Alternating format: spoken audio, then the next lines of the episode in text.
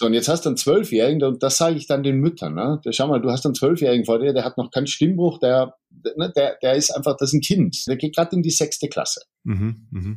Der masturbiert im Schnitt 8,3 Mal die Woche. so, dann. Ja, ja, stimmt, ja. Kriegen die Mütter und auch ja, die, die Väter schauen dann meist ganz verschmitzt weg, wenn ich sie auch frage, was bei dir? aber, aber Mütter kriegen dann große Augen. Ja. Und sagen, okay. Und das ist dann wirklich ein Paradigmenwechsel im Umgang mit dem Sohn.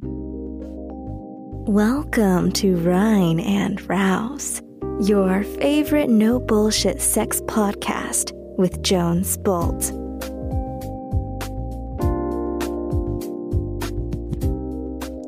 Hey, rein und raus Gemeinde. Hier ist Jones mit einem neuen Interview für alle Väter und Mütter von Söhnen. Dabei habe ich nämlich zu Gast den Anton Wieser, der ist Gründer von Männers Urlaub für Vater und Sohn. Er ist auch Autor des Bestsellers Boys Up, das Elternbuch Wie Jungs ticken und was sie sich von ihren Eltern wünschen. Und er ist Coach im gleichnamigen Institut und er berät Eltern, im Entwicklungsprozess ihrer Söhne zwischen sieben bis 18 Jahre, wie sie ihren Söhnen helfen, Selbstwertgefühl zu entwickeln, wie sie ihnen helfen, ins Leben, in ihre Männlichkeit zu finden und sich für ihre Sexualität vorzubereiten, beziehungsweise Sexualität willkommen zu heißen, statt sie in Pornos und Selbstzweifel ähm, alleine zu lassen. Und das ist eine ungewöhnliche äh, Folge und trotzdem etwas, ja, was mir schon sehr lange am Herzen liegt. Ähm, gerade aus der, aus der Männerarbeit kommend, finde ich, ist extrem wichtig, ähm, gerade für Jungs im Entwicklungsprozess in der Pubertät zu unterstützen, dass eben nicht Pornos die einzige ja, Informations- und irgendwann Lebensquelle werden. Deshalb hör gerne rein, ähm, auch als äh, noch werdender Vater, noch werdende Mutter. Ähm, wir brauchen eine Weile, um die thematische Grundlage zu bauen.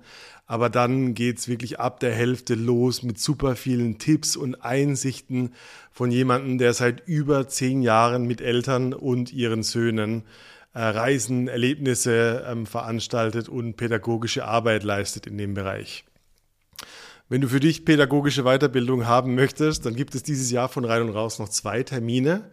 Männer, die Sahara-Safari hat noch genau zwei Plätze frei. Das heißt, wenn du Bock hast, mit einer Männergruppe für eine Woche gemeinsam mit Beduinen durch die Wüste zu ballern, in Jeeps, unter offenem Sternenhimmel zu schlafen und die Sahara und dich besser kennenzulernen, dann bist du bei uns dabei vom 20. bis 29. Oktober. Ähm, die Bewerbung ist noch offen.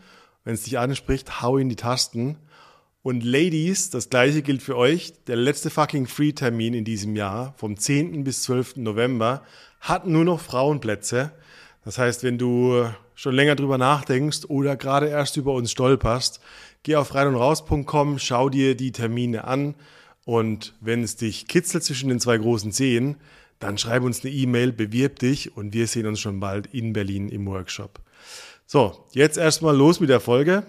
Ich wünsche dir viel Spaß und bis nächste Woche. Dein Jones.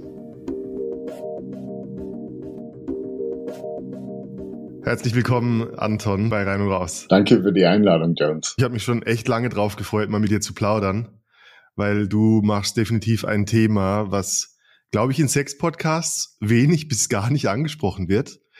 Aber wenn wir so als, als Männer zurückdenken, ähm, natürlich ganz viel unserer Männlichkeit später ausmacht, nämlich die Zeit von, von, ich sag mal, Kindheit und Jugend und wie wir als Jungs aufwachsen. Ähm, aber erzähl doch mal in eigenen Worten, wer, wer bist du, wo kommst du her und was machst du eigentlich?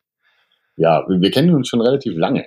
Ja, das, äh, sechs, sieben Jahre, glaube ich. Ja. Ähm, ich stelle mich total gerne vor. Ich bin, ich bin Anton Wieser. Äh, ich lebe mit meiner wundervollen Familie, meiner Frau und meinen zwei Kindern, äh, pubertären Kindern in, in, in Tirol, in, in Kitzbühel. Und von hier aus äh, äh, ja, organisiere ich meine, meine Unternehmen, die auch ausgerichtet sind, äh, Jungs dabei zu unterstützen, selbstbewusst, stark, äh, vielleicht auch äh, liebevoll äh, und rücksichtsvoll, äh, aber vor allem aufrecht durchs Leben zu gehen. Mhm. Und äh, äh eines dieser Unternehmen ist äh, Männers, Urlaub für Vater und Sohn. Äh, das gibt's nächstes Jahr zehn Jahre und äh, da begleiten wir äh, Eltern und ihre Söhne äh, an aufregende Plätze äh, weltweit. Und das andere ist Boys Up. Das mhm. ist ein Coaching-Institut, äh, wo wir auch äh, Jungs begleiten, äh, damit sie eben diese, diese Ziele, die wir definiert haben, erreichen können. Spannend. Was, was ist so der, äh, die, ich habe dich nie wirklich gefragt, was die Historie ist. Also wie, äh, woher kommt dein Bewusstsein für das Thema? Ist das aus deiner eigenen Story oder, oder sind dir immer wieder Väter, alleinerziehende Mütter, äh, Jungs begegnet, die, die Schwierigkeiten hatten im Leben? Wie kommt es zustande, dein Angebot? Ja, das ist tatsächlich aus meiner eigenen, aus meiner eigenen Story heraus. Mhm. Ähm, es ging mir, das ist jetzt äh, 13, 2010 war das. Ne? Ähm, also 13 Jahre her, da ging es mir wirklich nicht gut. Ich habe meinen, ich hatte meinen, meinen, meinen Job, den ich damals hatte, äh, gekündigt, äh, hatte Burnout, äh, Depressionen und so weiter und habe ein Dreivierteljahr äh, nicht gearbeitet. Und ähm, ja, das kam eben durch verschiedene Todesfälle in meiner Familie. Äh, unter anderem ist eben mein, mein Vater von einem Tag auf den anderen gestorben, äh, ohne dass mhm. jemand aus der Familie sich verabschieden konnte. Und äh, da habe ich bemerkt, äh, wie wenig ich tatsächlich von meinem Vater hatte. Ich hatte das vorher schon bemerkt, so als Zwölfjähriger fing das schon an, äh, dass ich irgendwie Sehnsucht nach meinem Vater hatte. Ähm, damals nicht genau wusste, was mir fehlt, ähm, aber dann doch irgendwie festgestellt habe, okay, mein, mein Papa fehlt mir. Ne? Der war mhm. beruflich sehr eingespannt und das hat sich dann äh, ja mein Leben lang durchgezogen. Ich bin dann mit 14 Jahren ins Internat gegangen und äh, bin dann an und für sich nicht mehr nach Hause gekommen. Ne? Schon jetzt Weihnachten, Ostern und so weiter, aber ähm, ich war dann weg. Ne? Und mhm. ähm, äh, erst als äh, ich dann eine Tochter bekommen habe, sind wir dann nach Kitzbühel wieder gezogen. Also das war 2008. Und äh, da war das aller, allererste Mal, dass ich eine, eine herzliche Beziehung zu meinem Vater hatte, dass wir auch über Dinge geredet haben, die wir, über die wir vorher noch nie gesprochen haben. Das war auch das allererste Mal, da war ich 39 Jahre alt, dass mhm. mein Vater mich wirklich umarmt hat. Na, und das war ein so starker emotionaler Moment, dass mir da die Tränen gekommen sind vor Freude. Wow. Na, ja. ja, das war ein wunderschönes Wochenende und tatsächlich ist am als wir dann wieder nach Köln gefahren sind, meine Frau und ich, äh, an dem Sonntag, am Montag verstorben. Ja. Wow. Oh, wow. So, genau. Und dann konnte ich eben nicht arbeiten und äh, saß dann äh, 2013 oder 14, ähm, äh, also viele, viele Jahre später äh, mit meiner mit meiner Frau auf der Terrasse, als ich äh, diesen diesen dieses Burnout hatte und äh, habe dann gesagt, hey, ich gründe Männers. Urlaub mhm. Vater und Sohn, um einfach die Beziehung zwischen damals noch nur Vätern und ihren Söhnen zu intensivieren, damit es möglichst wenig Söhnen so geht, wie es mir ging. Ja, ja. Da kommt der Beruf aus der Berufung, stimmt's? Weil irgendwo ist es ein, ein Anliegen wahrscheinlich, das viel Energie erzeugt, weil es aus deiner Story kommt. Ich denke, es ist extrem wertvoll. Ich meine, unsere, unsere Parallele, ich, ich mache ja auch seit seit ein paar Jahren, seit acht Jahren mittlerweile Männerarbeit, Männer, Männergruppen ab und zu reisen. Und, und ich meine, der, der größte gemeinsame Nenner ist in, in egal wie, wie alt die Männer sind und welche Herausforderungen sie haben, die also zu 90 Prozent die Beziehung von Vater und Sohn, die sie nicht hatten oder schlecht erlebt haben in ihrer, in ihrer Kindheit, in ihrer Jugend. Also da, da kommen ganz viele, äh, ich sag mal, Kieselsteine im, im Schuh, her, die es unmöglich machen, wirklich so, so die, die, die Gipfel zu besteigen in ihrem Leben, weil sie irgendwie hinken oder äh, an Selbstbewusstsein fehlt oder äh, da irgendwas ist, was sie, was sie nicht vorwärts gehen lässt. Ja, das sehe ich ganz genauso. Wenn ich in ja. Vater-Sohn-Abenteuern äh, diese Geschichte äh, noch ein bisschen ausführlicher dann auch erzähle, das ist ein wichtiger Bestandteil, weil da ganz viel drinnen ist. Ne? Und aus dem Ganzen ist das auch Ja, die, die, dass, die, dass diese Teilnehmer da stehen, ist quasi aus meiner Geschichte heraus entstanden, sonst wäre das ja gar nicht mhm. passiert. Und ja, ja. Hey, so eine, so eine Sehnsucht nach dem Papa. Und ich frage da diese erwachsenen Männer, die da stehen, äh, mit Tränen in den Augen. Mhm. Okay, vielleicht kennst du das, dass du auch eine Sehnsucht nach deinem Papa hattest. Dann nicken weit über 80 Prozent. Mhm. Ja. Das heißt, das ist, das äh, ist, ja, das kommt natürlich auch aus der Geschichte. Ne? Unsere Väter haben das ja auch nicht anders gelernt von ja. Vätern und so weiter. Und da sehe ich das schon irgendwo als meine Berufung, mhm. wie du das so schön gesagt hast, diesen Kreislauf einfach mal zu durchbrechen. Väter und Söhne oder Eltern und Söhne, bei Müttern ist es ja ein ganz anderes Thema, die haben ja auch ihre Herausforderungen mit ihren Jungen. Können wir gleich noch drauf, drauf kommen, ja. ja. Zu durchbrechen quasi. Ja, ich denke, ich denk bei der, äh, so wie du es gerade erzählst, bei der Männerarbeit, äh, ich, ich finde das Bild so schön dieser männlichen Ahnenreihe. Also die Idee, dass dein Vater und dein Großvater in gewisser Weise in einer Verkettung hinter dir stehen und dir den Rücken stärken. Und ähm, ich kann mir vorstellen, oder vielleicht kannst du auch ein bisschen mehr darüber erzählen, wie vielleicht Väter durch, ich weiß nicht, durch ihre Abwesenheit oder durch ihre Überanwesenheit irgendwie den Weg von ihrem Sohn nach vorne blockieren? Oder wie würdest du es zusammenfassen, woran, woran so Vater-Sohn-Beziehungen heute kranken? Oder was, was siehst du so für, für Muster in deiner Arbeit? durch das zu viele anwesend sein. Echt, ja? Aha. Also äh, wenn, wenn, wenn, wenn sie zu anwesend sind, dann passiert, passiert das meistens aus einem schlechten Gewissen heraus, zu einem bestimmten Zeitpunkt, dass sie dann mit zwölf, wenn der Junge zwölf wird, plötzlich bemerken, oh fuck, ähm, ich habe da ja noch einen Sohn. Na? Mhm, und mhm. äh, dann vielleicht sogar feststellen, okay, hey, es könnte sogar sein, dass der mit 14 ins Internat geht. Oder mhm. 15 eine Freundin hat und nicht mehr mit uns in den Urlaub ah, okay, fährt. da läuft so die Zeit ab. Ja. Da läuft die Zeit ab. Ne? Die, die Angst des Torwarts vorm Elfmeter sozusagen. und ähm, aber in der Regel ist es so, dass einfach eine gewisse, ja, dass einfach der Sohn eine, eine Sehnsucht nach dem, nach dem Vater hat, die er natürlich auch unterdrückt, aber es geht in, in, in erster Linie darum, dass äh, ähm, die Väter mhm. nicht oder zu wenig einfach da sind. Oder falsch. Ja. ja. Wir haben das Gefühl, sie sind eh da, sitzen mhm. aber auf der Couch rum. Ja. Und wenn der Junge dann kommt und irgendwelche Fragen stellt, dann kommen nur Verbesserungsvorschläge. Ja, oder, ja, ja. Ach Gott. Ich meine, oder ich erinnere mich an die er fragt nicht so dumm Antwort, was glaube ich das Schlimmste ist überhaupt für ein Kind, das eigentlich neugierig auf die Welt zugeht. Also wo die Väter, glaube ich, selber oft ähm, bei manchen Dingen überfragt sind und aus eigener Scham heraus dann auch keine adäquate Antwort geben und so verkettet sich oder vererbt sich die Scham dann über Themen. Ja, oder wenn sie es zu gut machen wollen, ne? Also wenn, ja. wenn, wenn halt mit jedem, mit allem, mit dem der Junge kommt, plötzlich äh, ein Verbesserungsvorschlag drinnen ist. Ich habe mich ja selber dabei ertappt, ne? Ja. Wenn, wenn, wenn mein Sohn dann mit fünf, sechs, sieben, acht, neun Jahren und manchmal macht das heute noch irgendwie aus, aus Lego eine Waffe gebaut hat. Also wir haben das nicht unterstützt, aber das machen so gut wie alle Jungs. Mhm. Ähm, Stöcke Waffen sind und, und, und, und aus Lego halt Waffen gebaut werden. Ähm, runterkam und mir gesagt hat, schau mal, was ich da für eine tolle Waffe gebaut habe. Und das erste, was ich gesagt habe, aha, ganz gut, aber du mhm. könntest mhm. ja noch. Ja?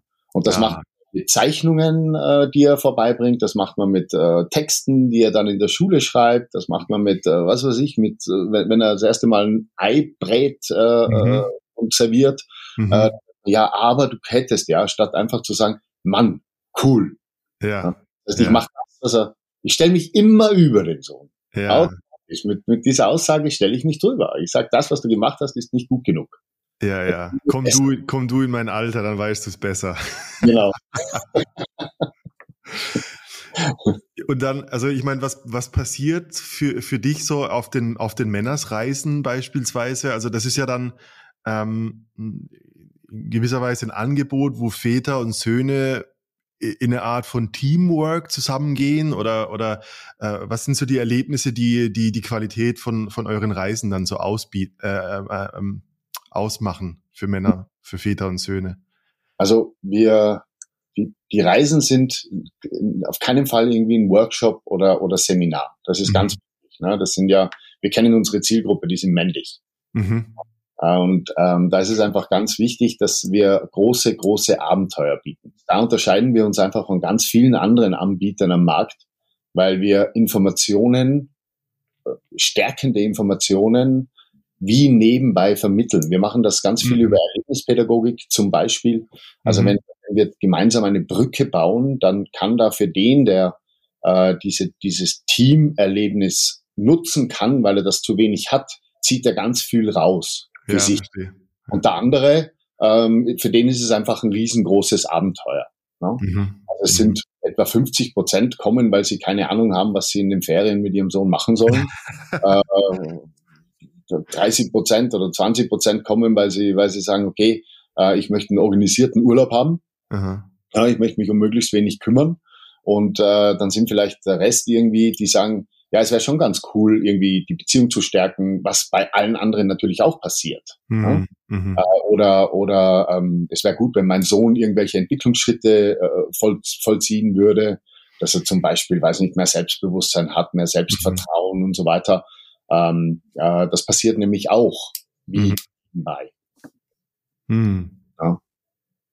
Glaubst du, dass die Väter, also ich meine, das hört sich so an, als gäbe es da eine große ähm, wahrscheinlich so eine unbewusste Agenda, also dass fast alle die Beziehung zu ihrem Sohn auf einer Ebene stärken wollen. Der eine sagt halt Actionurlaub dazu, der andere sagt, mein, mein Sohn hat irgendwie einen, braucht einen Entwicklungsschritt oder kommt in die Pubertät oder irgendwas verändert sich. Aber glaubst du, dass Väter heute ein wachsendes Bewusstsein haben für, für welche Rolle sie für Söhne einnehmen oder welche Rolle ihnen in ihrer Jugend gefehlt hat, dass da so eine Ich will's besser machen als mein Vater Sache stattfindet? Ja, ich denke schon. Ne? Das tut mir da schwer, das jetzt wirklich äh, mhm. zu beantworten. Häufig kommt der Impuls auch von der Partnerin ähm, oder der, der, Mutter des Sohnes, die dann sagt, hey, irgendetwas stimmt mit unserem Sohn nicht. Äh, das liegt dann am Papa, der sollte mhm. ein bisschen mehr Zeit mit ihm verbringen. Ähm, aber ich, äh, ich denke wahrscheinlich schon, auch aufgrund der Verfügbarkeit von Medien und Informationen, was wir ja in, also ich in meiner Jugend äh, damals noch nicht so hatte. Ne? Hm. Ich denke schon, ja. Hm, hm. Ja. Wie, wie alt sind die, die, die Söhne? Die, äh, Gibt es da eine Altersrange oder von wann bis wann ist das? Ja, wir starten mit etwa sieben. Wir haben so Richtwerte Aha. und ähm, wir haben so sieben bis, bis elf, also Abenteuer für sieben bis elfjährige und dann haben wir viele Abenteuer ab zwölf, mhm. weil wir sagen halt, okay, was soll ja die Gruppe der Jungs soll ja auch zusammenwachsen. Ne? Die ja. sollen äh, miteinander interagieren, sollen neue Freunde finden und so weiter.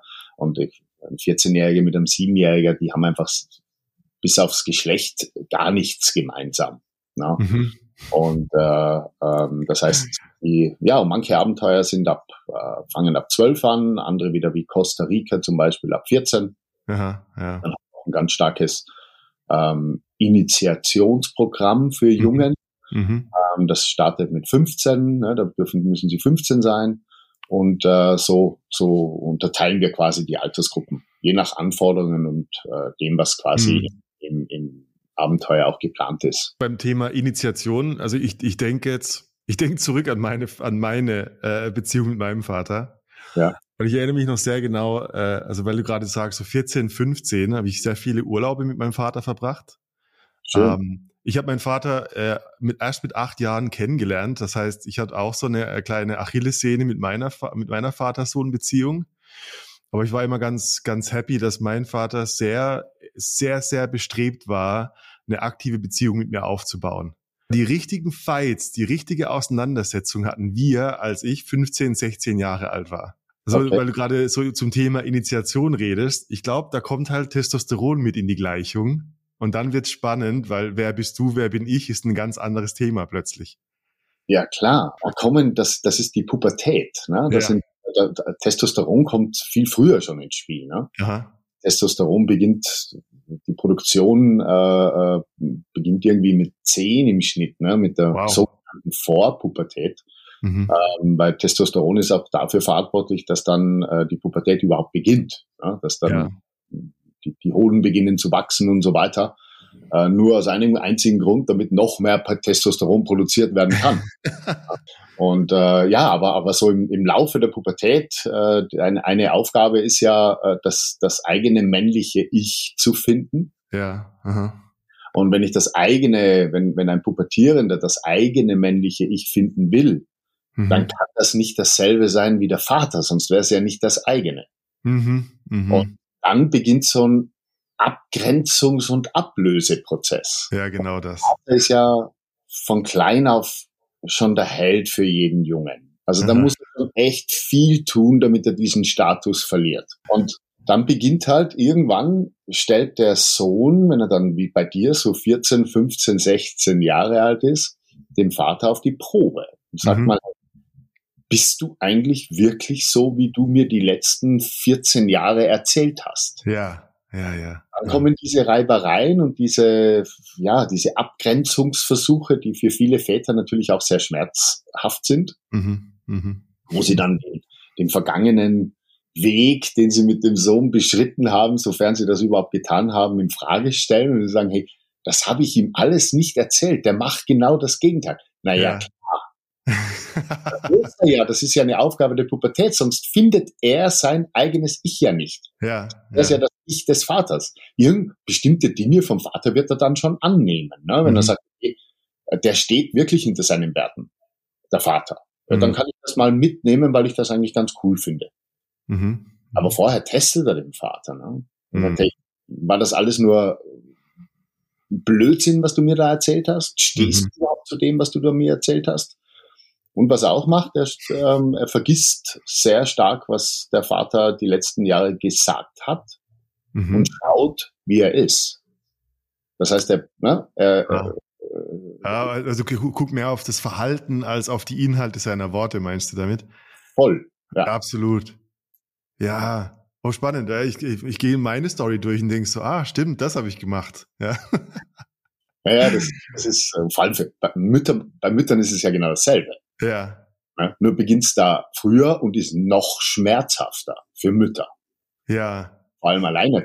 Ich kann mir, ich kann es mir ja nur vorstellen. Ich meine, wenn wir auf die Frauen, auf die Mütterseite gehen, ich, ich kann mir nur vorstellen, dass die emotionale Trennung noch härter ist, weil, mein Gott, das Kind kommt halt aus mir, stimmt's? Da gibt's ja eine ganz, eine ganz andere Art von Verbindung. Und ich glaube, dass die, die Mütter so als, als die, als die, ich sag mal, ganz platt die Nestbauer irgendwie gar nicht wahrhaben wollen, dass der Sohn ausfliegen will. Würdest du das so, ja? Voll. Ist das deine also, Erfahrung? Ja. Man, man, muss da ein bisschen unterscheiden zwischen, zwischen Müttern, die äh, alleinerziehend sind, wo kein, da gibt's auch Unterscheidungen, ist ein männlicher Part im Haus mhm. oder vielleicht gar keiner. Ähm, und dann muss man unter, und, und dann gibt es den anderen Part, wo einfach eine, eine Familie da ist, eine Familie existiert, wo der Vater mehr oder weniger äh, anwesend ist und die Mutter dann.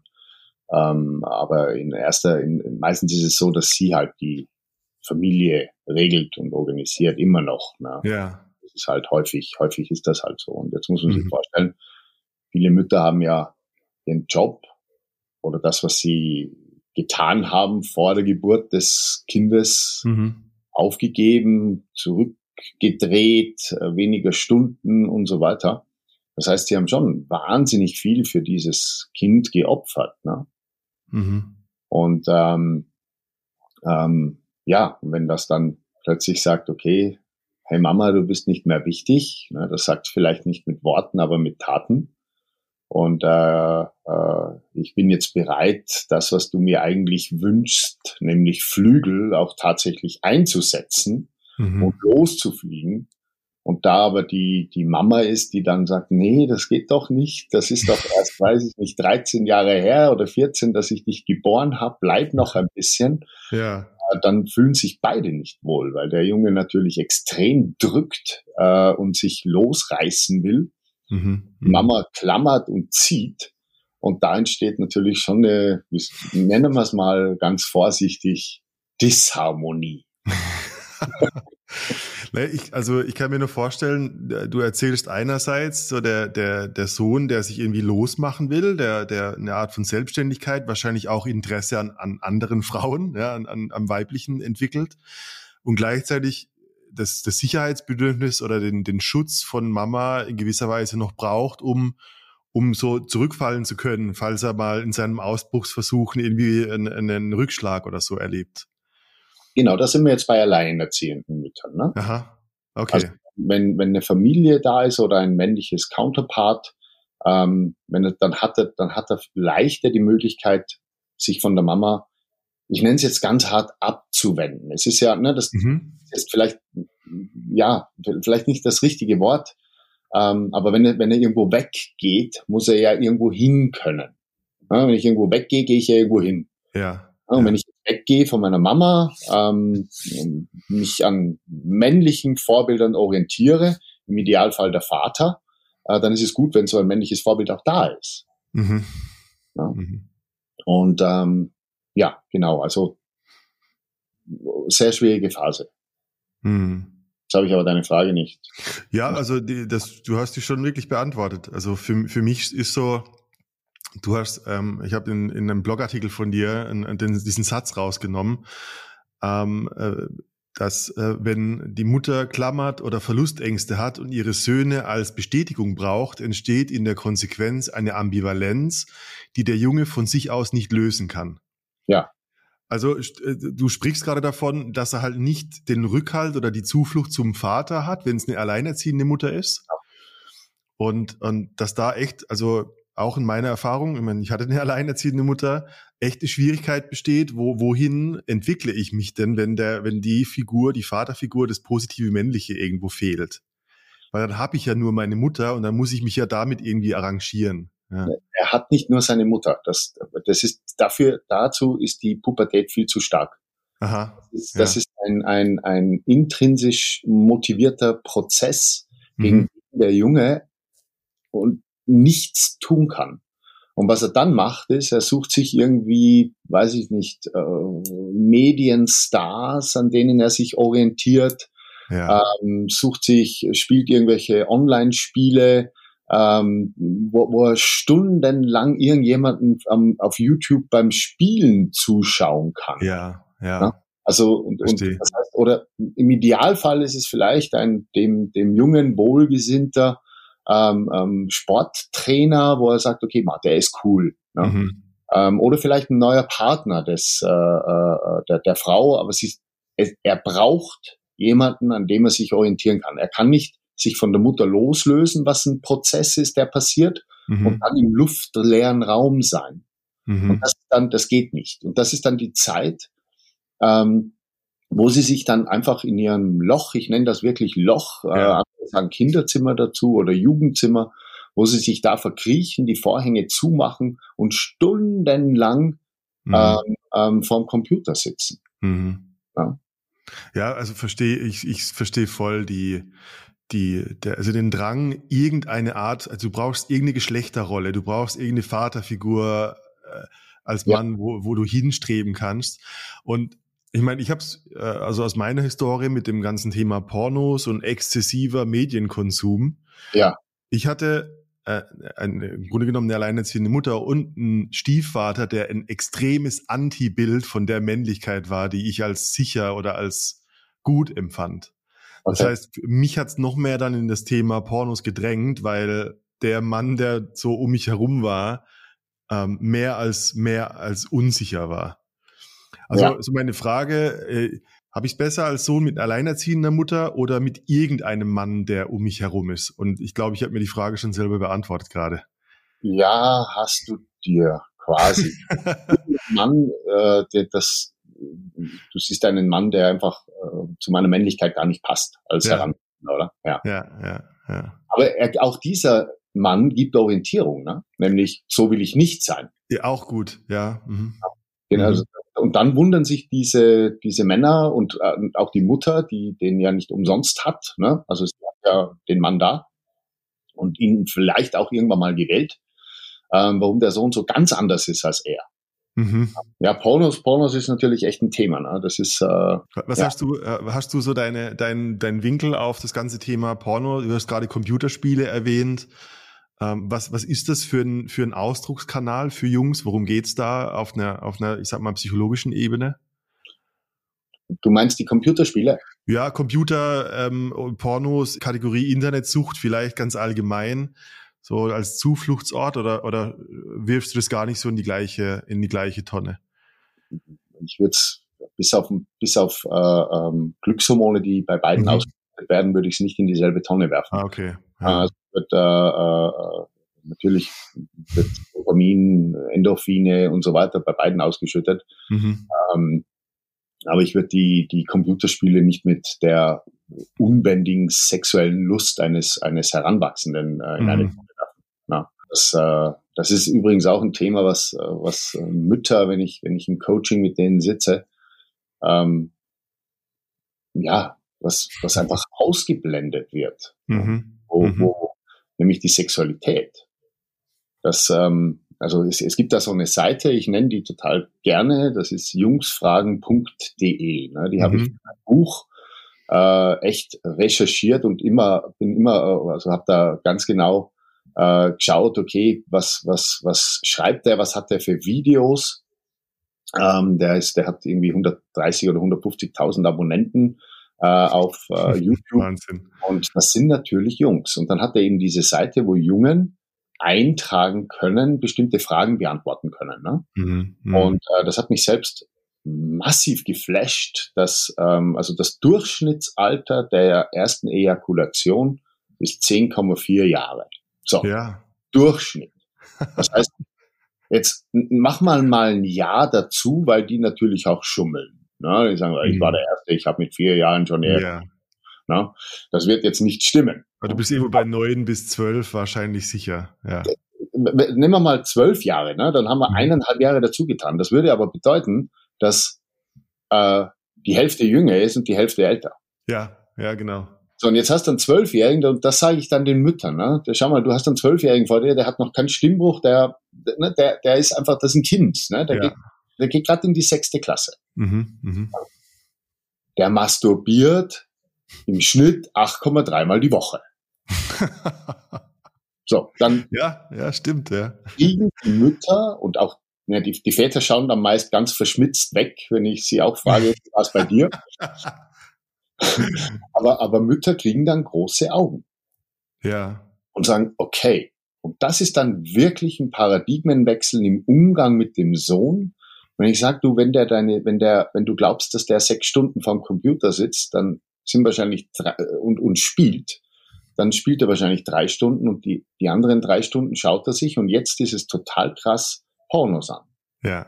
Weil es sind nämlich mit zwölf, sind es 72, das geht nämlich auch aus dieser Seite hervor, mhm. 72 Prozent der Jungs masturbieren mit pornografischen äh, Unterstützungsmitteln. Da können eben ja. äh, Pornos dazu. Ne? Ja, ist wahnsinnig. 13 sind es 82 Prozent. Ist, da, ist wirklich wahnsinnig. Ja. Das geht hoch bis äh, 15. Ich habe mir das heute extra nochmal rausgeschrieben. Mhm. Mit 15 sind es dann 92 Prozent. Okay? Das die, ist die Quelle der Inspiration und der, des Wissens, wie Sex funktioniert. Ja. Und das ist auch total interessant. Ich fand das total, äh, ja, mhm. das, es gibt, es gibt ja ganz wenige Felder, die junge Menschen sich selbst erarbeiten müssen oder mhm. mussten. Also bei, bei mir war es so, mir hat keiner gezeigt, wie Sex funktioniert. Also ne, ich habe nicht mal meinen Vater gefragt. Und wenn ich gefragt hätte, dann hätte er nicht gesagt, komm mal mit, ich zeige es dir. Mhm. Ja, und, und, und hätte dann irgendwie mit meiner Mutter irgendwie geschlafen und unter tosendem Applaus und passenden Musik oder so. Das, das musste ich mir selber erarbeiten. Da musste ja, ich ja. herausfinden, okay, wie funktioniert diese intime Beziehung zu einem, zu einem Mädchen damals? Und diese Möglichkeit der Selbstentdeckung, die ist ja weg mit Pornos. Mhm. Mhm. Sehr, sehr zweifelhaft, ne? dass wirklich auch so funktioniert. Aber ja, es war also das sind wahnsinnige Zahlen. Wirklich. Also ich hatte ähnliche Zahlen. Ich habe tatsächlich äh, äh, für, in meiner Recherche für mein erstes Buch über Pornos äh, die gleiche Zahl. Also auch im Durchschnitt ungefähr elf Jahre war es bei mir so, kommen, kommen Jungen das erste Mal mit Hardcore-Pornografie online in, in, in, äh, in Kontakt. Das war aber vor, recherchiert vor acht Jahren und da waren Smartphones noch gar nicht so verbreitet wie, also ich glaube, jeder Viertklässler hat mittlerweile ein iPhone oder ähnliches Gerät, mit dem er innerhalb von fünf Sekunden Hardcore-Pornos sehen kann, wenn er will. Brauchst Oder nur ein WLAN. Die werden ja geteilt. Ja. Diese, diese, diese, ja, ja also es sinkt ja auch die Hemmschwelle, äh, Fotos von sich selbst, äh, äh, diese Dickpics zum Beispiel zu verschicken. Ja, ja, ja. Das ist ja dann komplett normal, dass man irgendwie auf dem Handy irgendwelche Pornos drauf hat und nackte Menschen, mhm. die vielleicht auch noch äh, äh, Sex haben. Ja. Und ähm, ja, das, äh, ich sehe das wirklich als, als eine große Herausforderung. Ich sehe auch mhm. ähm, viele Jungs, die bei mir äh, in den Coachings sind und so weiter, die sind 16, 17 Jahre alt und haben keine Freundin. Mhm, ja, ja. Mhm. Bei uns, das war echt selten. Ne? Und, und wenn die so auf dich, also ich kann mir vorstellen, dass sie sich bei dir im, im Coaching, Gespräch andere Fragen trauen als gegenüber ihren Eltern, wo es vielleicht eine Konsequenz im Alltag haben könnte oder wo die Eltern eine Meinung bilden. Hast du dann, also fällt dir auf, dass da solche durch die Blume sexuellen Fragen an dich rangetragen werden? Ähm, oft gar nicht durch die Blume. Aha, okay. Ich hatte schon, ja, ich hatte, ich hatte Jungs, ich muss ein bisschen aufpassen, ähm, über, worüber ich mit, mit, mit, äh, mit Jungen rede. Ne? Vor allem, mhm. wenn, also wenn, wenn der Vater dabei ist, dann äh, sind die, ist die Themenbreite ein bisschen größer. Ähm, aber jetzt äh, in den Einzelcoachings, äh, da blocke ich dann häufig ab und sage, nö, ähm, darüber können wir nicht reden. Ja? Mhm. Ähm, mhm. auch wenn es brennend interessiert, aber ich hatte einen 18-Jährigen, den ich jetzt, äh, der ist jetzt 20 mhm. und ähm, den begleite ich schon seitdem er 14 ist und das irgendwann kam er mit, mit da war er 18 oder 19 auf mich zu und sagte, ey, ähm, ich komme immer zu früh. Mhm. Darf ich mit dir reden, ne? Also per WhatsApp, so mhm. diese, äh, ja, können wir einen Termin machen? Ich äh, bestätige das immer bei seiner Mutter. Ähm, sage ich, ist das in Ordnung? Weil ich, ich, ich schicke ja eine Rechnung, die zahlt ja nicht der Junge. Ja, ja. Ja, wenn kommen will, dann kann er gerne kommen. Und äh, der kommt aus, aus einer 100 Kilometer entfernten Stadt von hier. Mhm. Und äh, da kann man dann schon mit dem Auto. Sonst ist er immer mit dem Zug gekommen und Taxi zu uns, zu mir in die Praxis. Und äh, da ist er eben, äh, da ist er schon mit dem Auto gekommen, total stolz und äh, setzt sich mhm. da hin und sagt, hey, was äh, äh, nennen wir ihn Lukas? Mhm. Hey Lukas, was, was, äh, was, äh, worum geht's heute? Was ist das Thema? Ja, ich habe jetzt eine eine Freundin, der hat auch vorher schon Freundinnen gehabt. Mhm. Aber er hat jetzt eine, eine, Freundin und er möchte mit mir äh, darüber reden, dass er immer zu früh kommt. Aha, okay, alles klar. Ich so, äh, okay. da war ich gar nicht vorbereitet. Ne? Ja. Die Frage einfach zu beantworten ist, äh,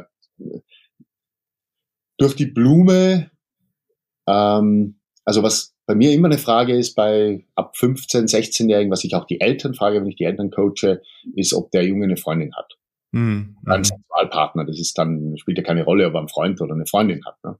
Mhm. Und ähm, äh, ganz, ganz häufig kommt einfach ein Nein. Und was ich, äh, wenn ein Ja kommt, weiß ich, dass dieser Junge ähm, bestimmte Dinge einfach nicht tut.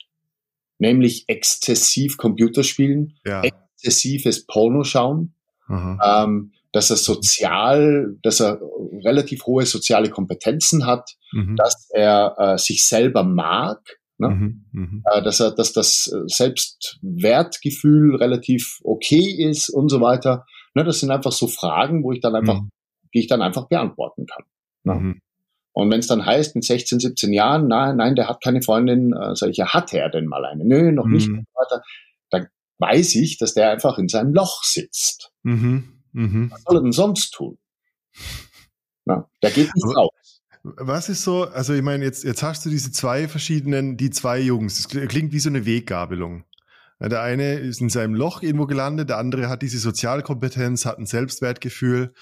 Was, was ist so die Weggabelung? Wo, wo, wo trennt sich der Weg? Und was ist, was siehst du so als die, die Voraussetzung, dass es in eine gesunde Richtung geht? Kann man das so generalisieren? Man kann es jetzt nicht generalisieren, das ist klar. Ne? Ja, ja. Es gibt verschiedenste Weggabelungen. Ähm, wenn man das jetzt runterbricht bei den Jungs wirklich auf, auf eine tiefere Ebene, ähm, dann ist es das Selbstwertgefühl und das Selbstvertrauen. Mhm. Ja? Mhm. Und wie das zerstört worden ist oder, oder reduziert worden ist, da gibt's ja jetzt wieder mannigfaltige Möglichkeiten. Ne? Das mhm. kann sein durch Mobbing-Erfahrungen, das kann sein, dass äh, die Eltern sich getrennt haben. Das ist auch total interessant, weil äh, Jungs, wirklich vor allem Jungs, sich selbst die Schuld geben, dass der Vater gegangen ist. Ah. Das ist, mhm. das ist, äh, da, da gab es eine Studie, die ich jetzt leider nicht mehr finde, mhm. ähm, darüber. Ähm, aber das ist auch äh, äh, ein Punkt, den ich in den Coaching dann häufig eben feststelle, dass, dass Jungen ähm, ja weinend im Zimmer sitzen und sich überlegen oder vorm Einschlafen ähm, äh, sich überlegen, okay, was habe ich falsch gemacht? Was hätte ich anders machen können? Mhm. Aber noch hier ist. Na? Mhm. Und ähm, ja, dass das natürlich am, am Selbstwertgefühl oder am Selbstvertrauen nagt, ist klar. Ne? Oder auch äh, überfürsorgliche Eltern, vor allem Mütter. Ne? Mhm. Also es gibt ja kein Wort für Bevaterung, das gibt's ja nicht. Ne? Das heißt dann einfach Bemutterung, mhm. ähm, die ihrem 14-Jährigen noch irgendwie die Schuhe binden, jetzt im übertragenen Sinne. ja. Das ist ja, ja, ein Zeichen dafür, ich vertraue dir nicht, Sohn. Ja? Ah ja, okay. Aha. Ja, oder sag gleich, vergiss das nicht, vergiss das nicht, vergiss das nicht, oder zieh dir Jacke an, weil es, und was weiß ich was alles, und ihm die Schulter. Ich habe ich hab mhm. Mütter, die ihren 14-jährigen Jungs noch die Schultasche richten und das die Kleidung rausrichten. Mhm. Jetzt kann das natürlich bequem sein für diesen Jungen. Ja, irgendwann legt er sich, lehnt er sich zurück und sagt, geil, ich habe eine Gratisdienerin. Mhm. Ja, klar. ja. Aber was das mit seinem Selbstvertrauen macht, wenn die Mutter ihm nicht vertraut oder die Eltern ihm nicht vertrauen, wie soll er sich dann selbst vertrauen? Ja. Und dann sind wir beim Vertrauen und das ist die Basis im Endeffekt davon, wo die, wo die, wo die Wege sich gabeln. Mhm. Mhm. Ja. Und irgendwann es, hm. Bei mir war es so, wenn ich, wenn ich, warum bin ich rausgegangen und habe mir eine, weil das war die Ursprungsfrage, warum hm. bin ich rausgegangen und habe mir eine Freundin gesucht, weil ich geil war. Das war einer der Gründe. Ja, klar. Ja. Mich ja. hat's einfach, mich hat's einfach gebockt, irgendwie jemanden zu finden, wo ich Berührungen haben kann, wo ich vielleicht auch Sexualität leben kann. Mhm. Wenn ich meine Sexualität am Schreibtisch vollbringe und mir 500 Mädchen anschauen kann und jedes sieht noch besser aus als die beste Freundin, die ich jemals hatte, ja, ähm, ja dann, dann habe ich auch nicht diesen, diesen wahnsinnig starken männlichen Drang rauszugehen und einen Sexualpartner zu finden. Absolut, mein, mein Erlebnis. Also ich glaube, wir sind uns da sehr einig. Ich habe vor kurzem, also wirklich eine sehr aktuelle äh, Podcast-Folge von einem, einem öffentlich-rechtlichen, die über, über also Porno sucht, ist ja immer noch ein, ein, ein Wort, das gibt's ja in der Hinsicht, ist noch gar nicht so definiert als ICD-10, Krankheitskatalog, ähnliches. Ähm, und dann, und dann sagen sie so, ach, aber Pornos sind gar nicht so ein großes Thema, weil man sagt, so die Dunkelziffer der Süchtigen in Deutschland wäre so zwei Prozent der, der Bevölkerung. Und ich ich drehe zurück und jetzt sagst du zum Beispiel diese, was war es, über 15 sind 80 bis 90 Prozent, die Pornos als, als Beihilfe zur Masturbation und so weiter hinzuziehen. Diese Dunkelziffer von zwei Prozent kann nicht stimmen. Das ist wesentlich, wesentlich tiefer und größer, wie, wie Pornos unsere Sexualität. Äh, und ich glaube wirklich für Jungs, weil da diese ganze Geilheit, Testosteron, du versuchst dich zu orientieren. Du bist erstmal, also in meiner äh, Erfahrung, über, überwältigt von diesem, von dieser Horniness und du weißt gar nicht, wohin damit als ja. Junge. Also die, das ist ja eine, eine unbekannte Energie in dir, die irgendwie einen Drang nach draußen sucht. Ja, im wahrsten Sinne des Wortes. Ja, ist wirklich so, gell? Ja. ja. Es ist, kennst du Sex Education, diese Netflix-Serie? Ja, ja, das ist super gut. Ja. Da jetzt ist die neue Staffel rausgekommen, ne? Aha. Und wir haben das mit unseren Kids geschaut und ähm, äh, da gibt's eine Szene, die, die sehr äh, äh, bezeichnend ist. Da, mhm. boah, ich bin so schlecht im Namen, da gibt's diesen Hauptdarsteller, ne? diesen mhm. Jungen, und ähm, gibt ja diese Sextherapien in, in, in seiner Schule. Ne? Ja, genau. Da, kommt eine zu ihm, die äh, männliche, die, die sich umwandeln lassen will und deswegen Testosteron verschrieben kriegt. Eine, ein, ein Mädchen, das mhm. ist zum Mann. Und äh, sagt dann, ich verstehe nicht, was mit mir los ist, ähm, wenn ich, ich bin dauernd geil. Und es kommt sogar vor, dass ich, dass ich ohne, dass ich einfach abspritze, einfach so.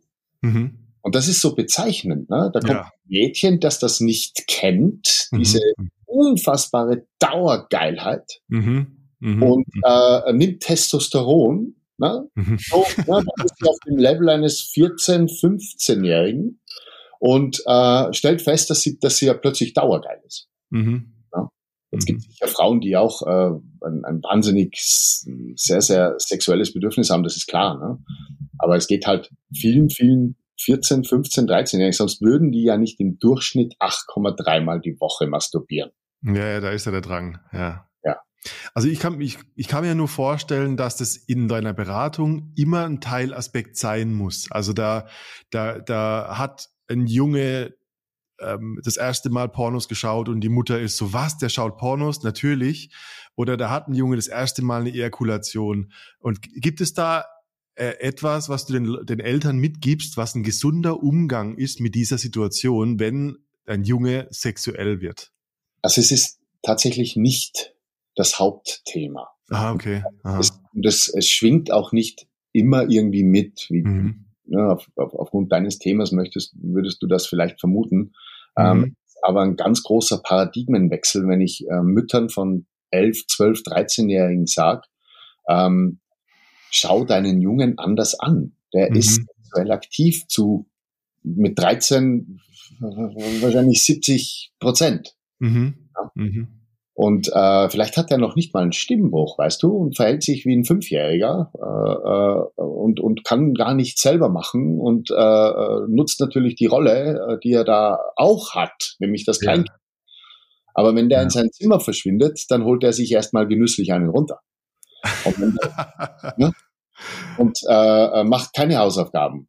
Ja, zwischen ja. Hausaufgaben. Und, und das ist halt, und das sind halt die, die, wenn Mütter und auch Väter dann einfach sich ihren Sohn anschauen, das nächste Mal, wenn er von der Schule kommt, und ihn nicht natürlich jetzt direkt drauf ansprechen, hey, hast du ja. halt schon kapiert, das natürlich nicht, ne? Ja, ja, ja, ja. Sag einfach, hey, schau dir ihn an und mit einer 70-prozentigen Wahrscheinlichkeit, mit 14, mit einer 99,9-prozentigen Wahrscheinlichkeit ist er sexuell aktiv. Darum geht's. Mhm. Um was er mit seiner Sexualität macht.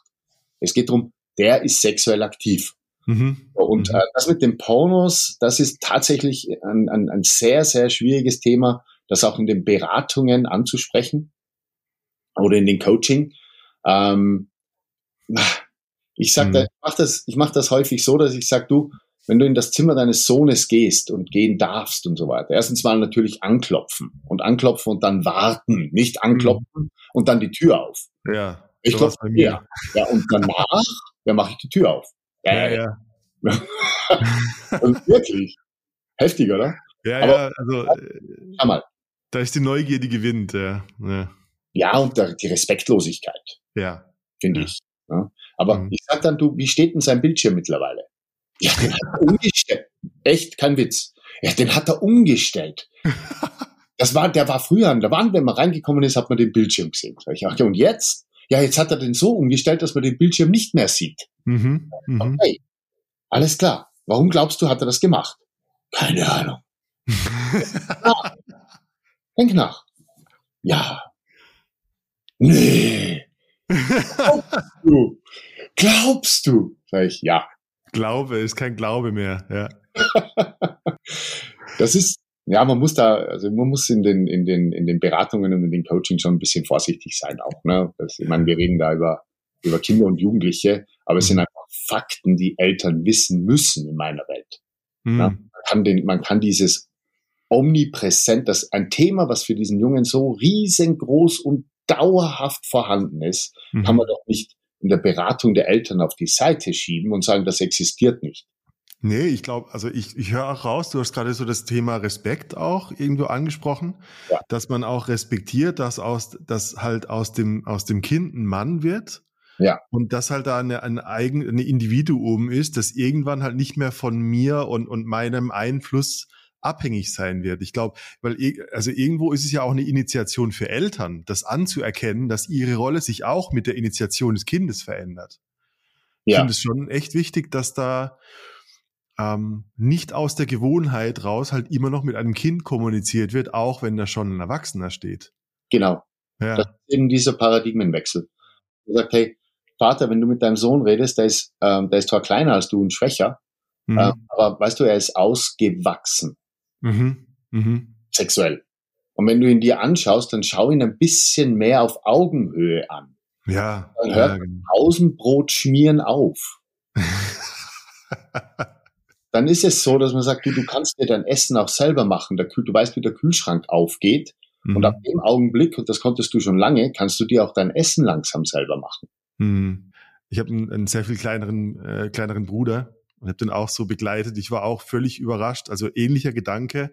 Also ich glaube, als er 15 war, hatte ich als großer Bruder die Realisation, dass der wahrscheinlich sexuell ist und ich konnte es nicht glauben. Ja. Aber was wir, also wirklich mit diesem, also ganz viele, es gibt so ganz viele männ gemeinsame männliche Erlebnisse, die wirklich jemanden ein Leben lang prägen. Wir haben äh, unglaublich gerne gemeinsam so unter Männern gekocht, als er sehr klein war.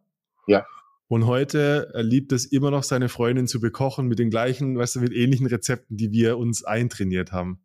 Wahnsinn. Und da, da merke ich erstmal, wie stark das tatsächlich ist, dieses, ähm, den, den, den kleineren, im, in dem Sinne war es mein kleiner Bruder, aber auch den Sohn, irgendwo so zu ermächtigen, das zu tun, was früher für ihn gemacht wurde. Ja, Wahnsinn. Wie schön. Ja, Echt? Das ist wirklich, ist wirklich schön zu beobachten, dass es tatsächlich Wellen in die Zukunft schlägt.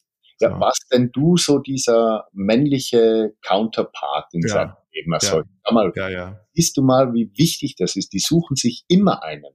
Absolut, ist extrem wichtig. Und ich bin, also ich war 16 Jahre älter, also tatsächlich wow. genug, ab, genug Abstand, dass ja. das wirklich auch so eine Art von, ja, ich meine, großer, kleiner Bruder-Verhältnis war, aber ich, ich erkenne das als extrem wichtig. Ja, für ihn, aber auch für dich. Ne? Wenn ja. Väter können ja auch wahnsinnig viel von ihren Söhnen lernen in der Pubertät. Mhm. Die halten ja laufend einen Spiegel vor. ja, und das, was sie da in den Spiegel sehen, das ist oft nicht sehr schön. Mhm. Das, mhm. Vor allem, wenn es dann um den Ablöseprozess geht, diese Triggerpunkte. Ne? Ich sage zu den mhm. Vätern auch immer wieder, du, oder zu den Müttern auch, äh, wenn der irgendeinen Knopf drückt, ne? irgendetwas, wo du echt aus der Haut fährst, mhm. Schau erstmal bei dir selbst. Was ist deins davon? Was ist dein Beitrag? Ja? Was ist dein Beitrag, genau. Mhm. Ja, ich, ich, erinnere mich auch an ganz viele, weißt du, jetzt, wir schließen zu den Kreis, zu deinen Abenteuerreisen und wir haben auch ganz viele, ganz viele Abenteuer gemeinsam gemacht. Ich habe die initiiert, einfach, weißt du, Schlauchboottouren und so weiter. Ja. Und ähm, ich denke so, das ist ja, was du machst, ist ja ein Angebot, das vielleicht so aus den letzten Jahren, du, Männlichkeit auf dem Prüfstand, der Generalverdacht der toxischen Männlichkeit. Ja. Ich habe ich hab auf deinem Blog gelesen, ähm, äh, ich habe ich hab so laut gelacht, also äh, Jungs und ihre Stöcke. und ohne Scheiß, ich hatte eine Stocksammlung. Ach. Es ist echt ein Ding, gell? Also irgendwo, da, da ist sowas Männliches, das ist irgendwie in unserer DNA, weil offensichtlich machen Mädchen, haben Mädchen nicht diese Stock- und Waffensammlung, die Jungs sich da zusammensammeln. Jones, darf ich dich fragen, waren, du hast gesagt, du hattest eine Stocksammlung. Ja, ja. Waren das für dich damals Stöcke? Nein, das waren heilige Waffen. Ja, das war, das war, eine, das war ein Teil meiner Fantasiewelt im Hintergarten meiner Großmutter. Und jetzt frage ich dich, wurdest du, ähm, hat man dich dazu gebracht, dass das Waffen sind? Hat man gesagt, hey, jeder Stock ist eine, war da irgendjemand, der gesagt hat, hey, ein Stock ist kein, mach eine Waffe draus und waren da bei euch die Maschinenpistolen im Wohnzimmer liegen? Überhaupt nicht. Also wirklich, als wäre es also ein Teil der Evolution. I don't know. Also wirklich äh, spannend, weil ich glaube, es war sogar ein er Ergebnis aus meiner Fantasiewelt und nicht umgedreht. Also ich habe nichts im Fernsehen gesehen und dachte, ich brauche eine Waffe, ja. sondern ich habe einen Stock gefunden und hatte plötzlich eine Ergänzung zu meiner, äh, zu meiner inneren Welt. So, dieses Mini-Beispiel, was ja wirklich, ja. du hast übrigens auch, wenn ich jetzt, jetzt ich rate jetzt einfach mal, aber ich liege mhm. zu 95 Prozent richtig, auch Steine gesammelt. Abs Absolut. Genau. So. Und weißt, wenn du durch ein Viertel gehst und du siehst irgendwie Stöcke vor der Tür lehnen, du, und es durfte auch niemand entfernen, diese Stöcke, stimmt's? Ja, ja, ja, ganz heilig, ganz wichtig. Ich habe die geschnitzt und geritzt und alles Mögliche. Ja.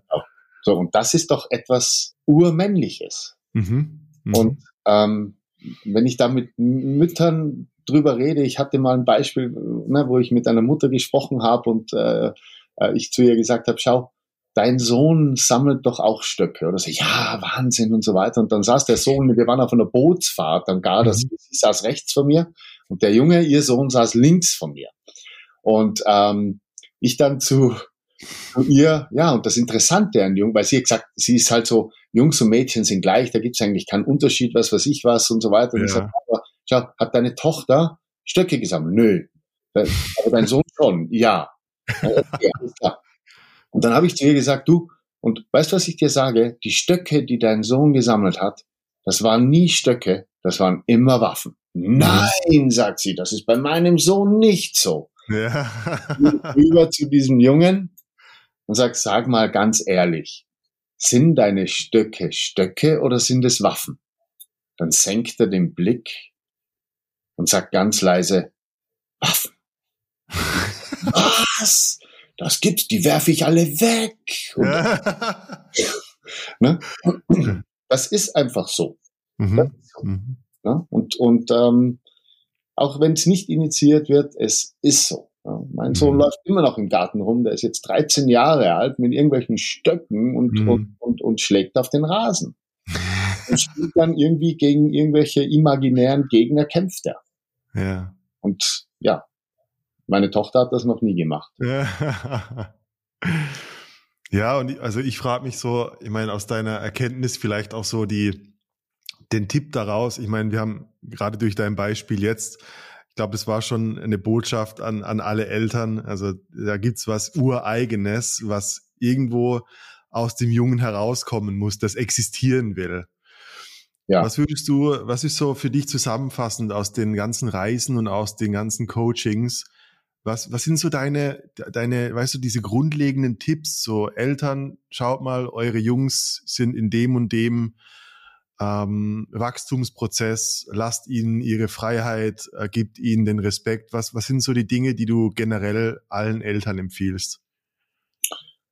Was ich generell allen Eltern, das ist natürlich sehr individuell, mhm. aber was, was ich zusammenfassend wirklich sagen kann, und das passt auch perfekt zu diesem Beispiel mit den Stöcken, ähm, versucht, die Welt mit der, durch die Brille eures Sohnes zu sehen. Mhm. Es ist nicht eure Welt, die der Sohn sieht. Es ist niemals das, ne, wenn, wenn, wenn, wenn dein Sohn ist nicht du, er lebt in einer anderen, äh, komplett anderen Generation. Die Erde, es entwickelt sich alles viel, viel schneller als damals, als wir äh, jung mhm. waren. Und äh, dementsprechend ist es auch sehr, sehr unfair, unsere Glocke der Erkenntnisse eins zu eins dem Sohn überzustülpen. Mhm. Weil da geht ja keine Luft mehr und er kann das gar nicht erfüllen. Das heißt, hm. steige ein in deinen Sohn, schau, wie könnte er die Welt sehen, versuch ihn einfach zu verstehen, lass ihm seinen Freiraum, ähm, ähm, ja, und hm. liebe ihn, so wie er ist, bedingungslos. Mhm. Voll gut. Vielen Dank für, für die Worte. Ähm, ja, ich will allen äh, Vätern und Müttern äh, empfehlen, äh, auf, zumindest auf deine Websites zu schauen. Wo, wo finden wir äh, die Informationen über dich? Willst du kurz? Prinzipiell muss man nur googeln Urlaub für Vater und Sohn mhm. und manners.com. Äh, das ist unsere Reisewebsite, manners.com und Boys Up ist unser Informations- und Coaching-Portal. Mhm. Äh, ja, da findet man auch den Link zu meinem Buch. Ähm, ich schreibe auch Bücher. Das ist jetzt ein Bestseller geworden hier. Mein äh, Boys Up, das Elternbuch. Ähm, da bin ich sehr stolz drauf. Und jetzt schreibe ich gerade an einem für Jungs selbst. So ein Rats, äh, Pubertäts. Ja, spannend. Für Jungen selber. Äh, weil ich halt danach gefragt worden bin, dann mache ich es halt sozusagen. cool. Anton, vielen Dank. Das war, das war sehr erkenntnisreich. Ähm, natürlich äh, für euch da draußen, wenn ihr Fragen habt, noch speziellere Themen, schreibt uns gerne E-Mail. Ich leite die an den Anton weiter oder schreibt dem Anton direkt. Und äh, Anton, ich wünsche dir viel Erfolg mit deinen, deinen Reisen. Ich danke dir sehr für die Einladung, äh, für das super offene, mhm. tolle Gespräch. Ähm, wünsche dir auch alles Gute. Bis bald, danke dir. Bis bald, ciao. Ciao.